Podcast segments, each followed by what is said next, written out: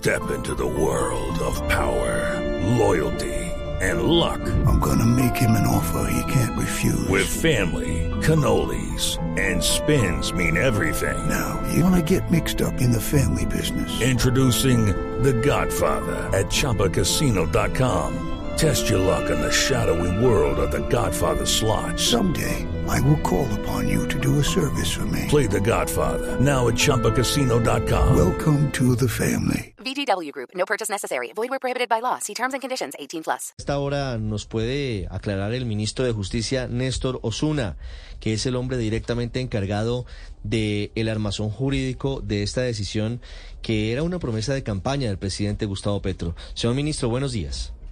Muy buenos días, ¿cómo están? Ministro, ¿esto será vía decreto, vía ley o cuál es la figura que utilizarán ustedes desde el gobierno para liberar a estas personas? Mire, la reciente ley de reforma de la ley 418, y la ley que se ha llamado de paz total, contiene una atribución al presidente para eh, designar, como bien lo decía usted, voceros o gestores de paz a personas que formen parte de grupos, digamos, de de convivencia social, grupos humanitarios, grupos de participación política.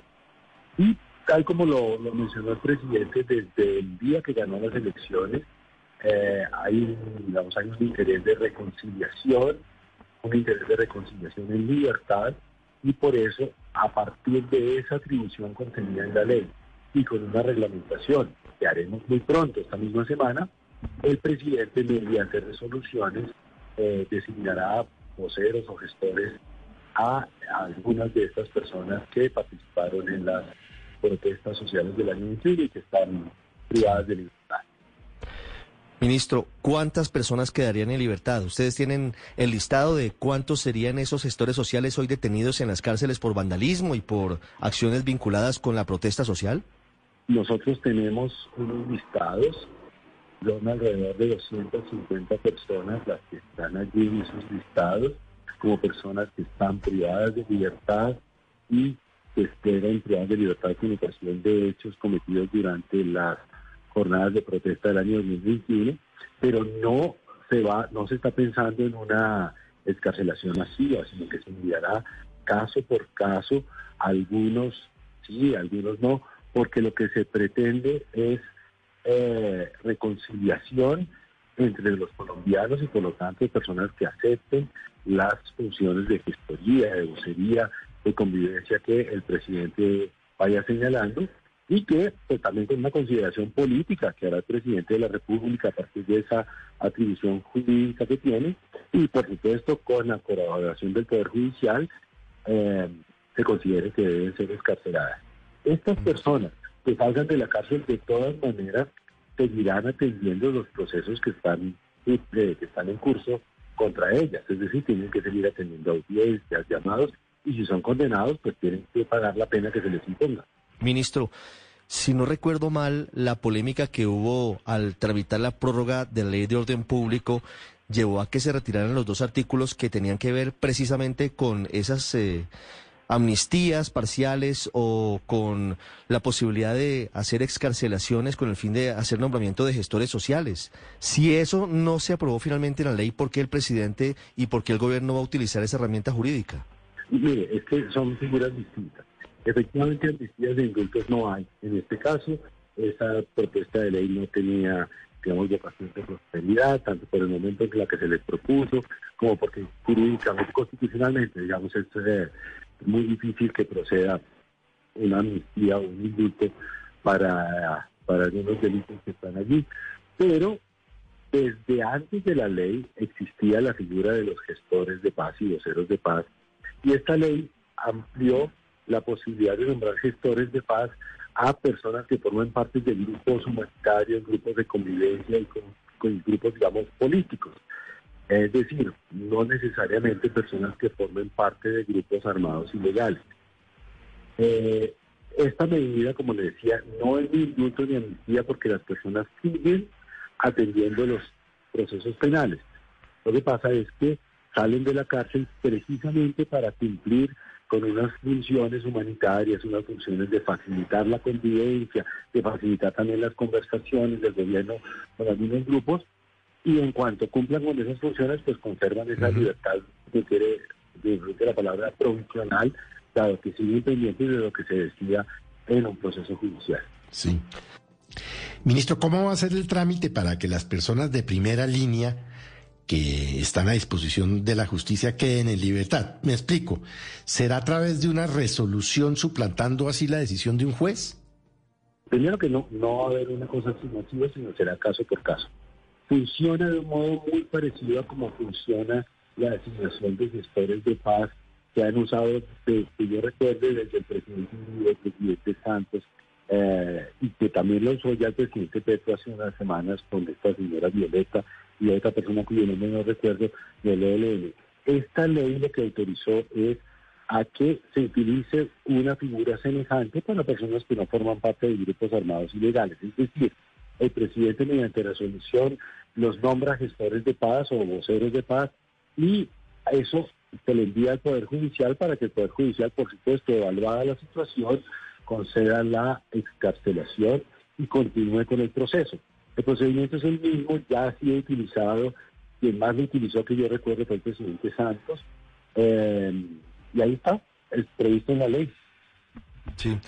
Ministro, esto en la práctica implicaría, por ejemplo, que personas detenidas o condenadas como alias 19 por haber torturado durante el paro, durante las protestas en el Portal Américas, queden en libertad?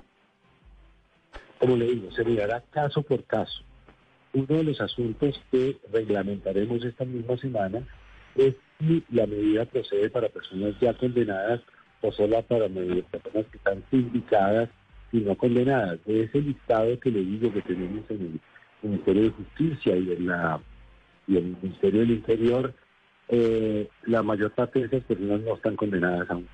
No están condenadas porque podrían eventualmente y están en juicio. Lucky Land Casino asking people what's the weirdest place you've gotten lucky? Lucky? In line at the deli, I guess. Aha, in my dentist's office. More than once, actually. Do I have to say? Yes, you do. In the car before my kids' PTA meeting. Really? Yes. Excuse me, what's the weirdest place you've gotten lucky? I never win and tell. Well, there you have it. You can get lucky anywhere playing at LuckyLandSlots.com. Play for free right now. Are you feeling lucky? No purchase necessary. Void where prohibited by law. 18 plus. Terms and conditions apply. See website for details. Incluiría cualquier... De... No es completamente sí. claro sobre si procede para sindicados solamente o también para condenados. En la reglamentación lo miraremos antes de mirar ya expedida esa reglamentación, caso por caso, quiénes sí y quiénes no. ¿Y de qué depende que se decida si incluyen o no condenados y de qué depende de que unas personas salgan y otras no salgan como gestores de paz, ministro?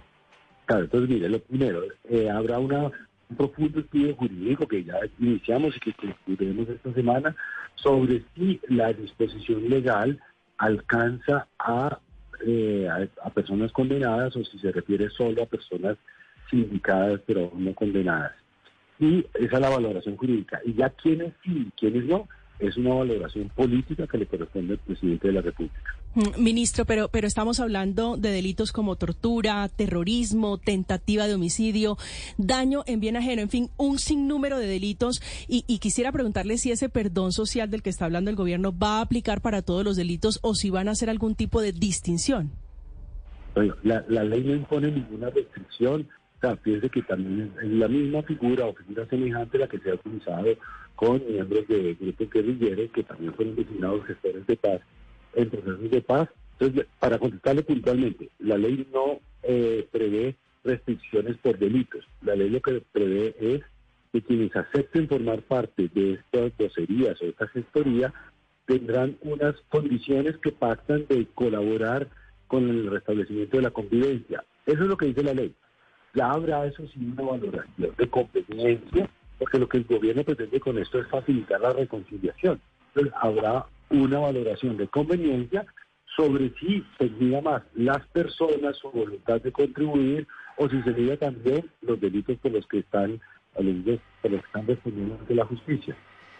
Mm, ministro, yo recuerdo, por ejemplo, que alias Francisco Galán, alias eh, Felipe Torres del ELN, estando presos, fueron en algún momento dejados en libertad para que hicieran gestiones buscando un acuerdo de paz, unas negociaciones con ese grupo en el gobierno de Álvaro Uribe, pero tenían restricciones y hacían muchas veces las gestiones de paz incluso desde la cárcel. No tengo claro que hayan sido liberados por cuenta de una autorización presidencial. ¿Usted me puede recordar que, en qué casos han sido liberados eh, integrantes de, de, colectivos o personas que, que habrían cometido delitos para que sean gestores humanitarios o de paz? Mire, los nombres aquí en el aeropuerto de memoria no los tengo, pero lo, o sea, el efecto que tiene la medida es producir la excarcelación y seguir respondiendo en el proceso. Entonces usted me menciona esas personas de gobierno de Álvaro Uribe de hace ya más de 10 años y no, lo tengo presente como decía en memoria. Recuerdo que en el gobierno del presidente Santos fueron centenarios, no en un solo momento, sino que se, a, lo largo de los ocho años. Eh, o sea, la figura se, se ha utilizado, pero por supuesto que el efecto que tiene es que salen de la cárcel. Claro. Ministro, ¿y quién garantiza que esas personas en caso de ser condenadas, porque usted nos dice que siguen en un proceso, van a regresar a la cárcel? ¿O esto simplemente es una amnistía por debajo de la mesa? No, no, no. No porque estas personas eh, salen a desarrollar unos trabajos que les encomienda el gobierno nacional con vigilancia del cumplimiento de esos trabajos, con comparecencia a los juzgados cada vez que los jueces lo determinen y con vigilancia. O sea, no es es, una labor para facilitar la paz, no es una labor esta, digamos, eh, de nuevo precipitada. Mm. ¿Y qué tareas o qué compromisos tendrían que cumplir esas personas para poder salir de la cárcel? Compromisos de facilitar diálogos, de facilitar reconciliación, de establecer tejidos sociales que están muy rotos con buenos sectores de la sociedad desde el año 2021. En fin, hay, demasiado por hacer en este país para restablecer una convivencia tranquila, armónica, sin odio en el país. Ministro, le pregunto desde lo que dicen muchos oyentes, y por supuesto que aquí hay voces a favor y en contra de la iniciativa. Le pregunto por quienes dicen que básicamente lo que está ocurriendo es una garantía de impunidad, porque recuerdan que la primera línea durante el estallido social destruyó CAIS, atacó, hirió, mató policías. Eh, incluso están recordando episodios como el del Portal Américas, en donde un joven ingeniero fue degollado por la ubicación de una guaya y muchas otras cosas, muchos otros delitos. Al final este mensaje no es un mensaje de reconciliación, sino de impunidad, de que cualquier persona puede cometer cualquier delito con una entonación política y al final del día no va a tener que pagar porque va a tener amnistías o, nombramientos como gestores sociales. No. Y eh, a estas personas yo les recomendaría que se les dieran el informe que recientemente ha publicado Amnistía Internacional sobre los excesos intolerables de violencia policial en esos mismos hechos contra mujeres. Una cosa que realmente queda uno erizado de la vergüenza de lo que haya ocurrido.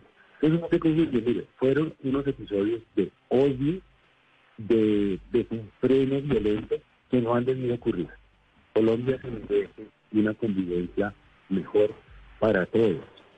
El sistema penal, la dureza del sistema penal, probablemente no es la mejor solución en un casos como estos.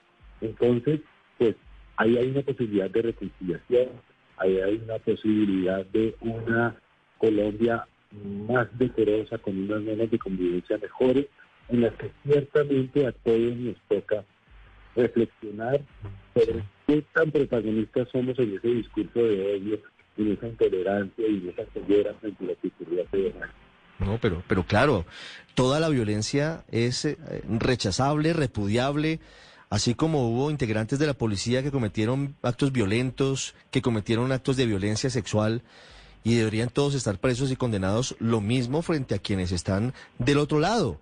A no ser que vaya a haber una gran amnistía para todos, ahí va mi siguiente pregunta.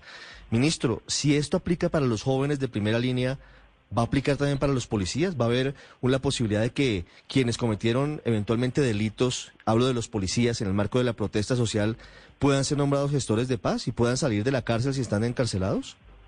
Pues mire, creo que el presidente fue claro que son personas que participaron en las protestas del estallido social. Eh, la figura está ahí y se puede utilizar para distintas personas. Todo eso es lo que evaluaremos en el decreto reglamentario que se, que se expedirá esta semana. ¿Usted podría eh, señalar que no se descarta que policías detenidos, procesados por delitos en ese estallido social puedan ser gestores de paz y salir de la cárcel? No lo descarta. No lo descarta. Es el ministro de Justicia, Néstor Osuna, hablando de esta decisión política del presidente Petro cumpliéndoles a jóvenes que se manifestaron, que fueron detenidos por haber cometido presuntamente delitos en el marco de esas protestas sociales y que en algún momento expresaron su apoyo a su proyecto político. El senador Gustavo Bolívar, por ejemplo, recordamos que hizo una, una vaqui, una vaca digital para recoger recursos para conseguirles elementos a esos integrantes de la primera línea. Y es una decisión eminentemente política. Ministro Zuna, muchas gracias. Muchas gracias a usted y buen día. Every day, we rise, challenging ourselves to work for what we believe in. At U.S. Border Patrol, protecting our borders is more than a job, it's a calling. Agents answer the call, working together to keep our country and communities safe. If you're ready for a new mission, join U.S. Border Patrol and go beyond. Learn more at cbp.gov/careers.